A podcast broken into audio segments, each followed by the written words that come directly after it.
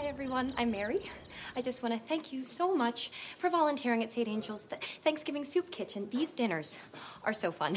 Last year, we ate and laughed and partied, and, and, and it was so hard that we, we didn't get out of here until like 8.30.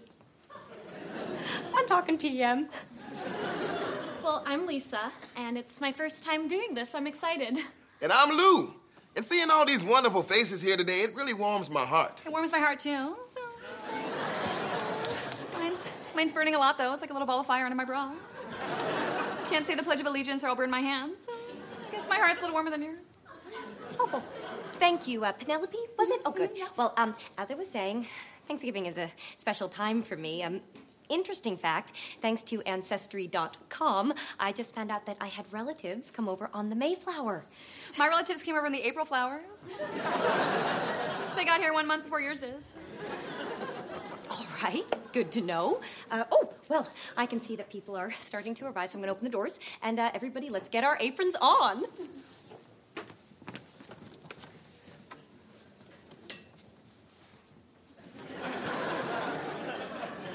Oh, come on in.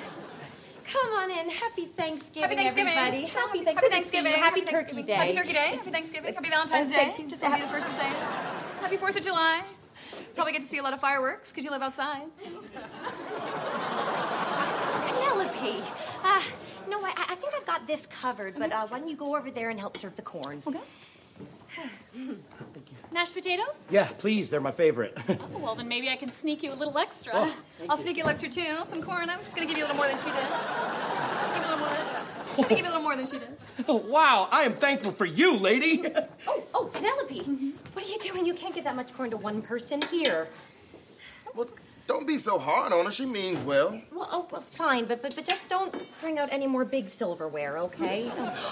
Pastor Mike, it's so good to see you. Happy Thanksgiving, everyone. Wow, look at all these turkeys. And there's food here, too. Oh, Pastor Mike, you tell such good jokes. Oh, thank you very much. Oh, this Oh, thing on.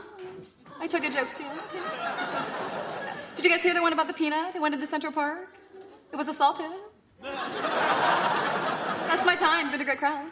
Well, uh, thank you, Penelope. Anyway, Pastor Mike, I saved you a drumstick. Oh, don't mind if I do. And we have a chance, come by my table and say hi. The whole family's here, all three of us. My family's here too. So and there's six of us, so like double bigger than yours. So they're right over there. So.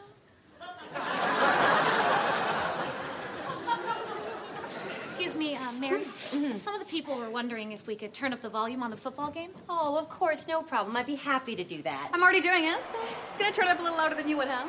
Just doing it. Hmm. Pastor Mike wasn't here. I'd kick that girl in the giblets. Oh, she's just being helpful. Well, Oh! That's the longest pass I've ever seen. Yo, what's Sanchez doing? No one's in the end zone. Who is that? It's me. I caught it. Touchdown. Thank you, Lord. what is happening? Does anyone want this football? I can't play anymore. I just tested positive for steroids. She is ruining this entire day. She's acting like she's the, the queen of Thanksgiving. I am the queen of Thanksgiving. I now dub thee Sir Waddle of Gobbleout, so congratulations. Really, Penelope, really? You are the queen of Thanksgiving? Well, I'm the uh, president of Wednesdays. And, uh, and, and, you know what else?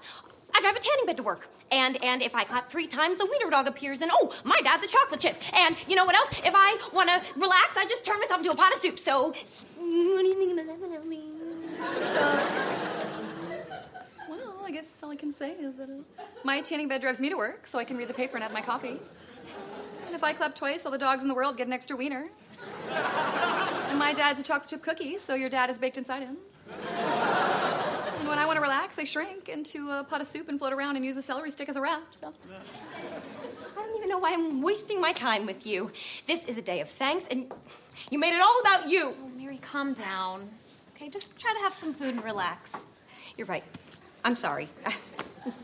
Uh, Mary, I think we have a situation over here.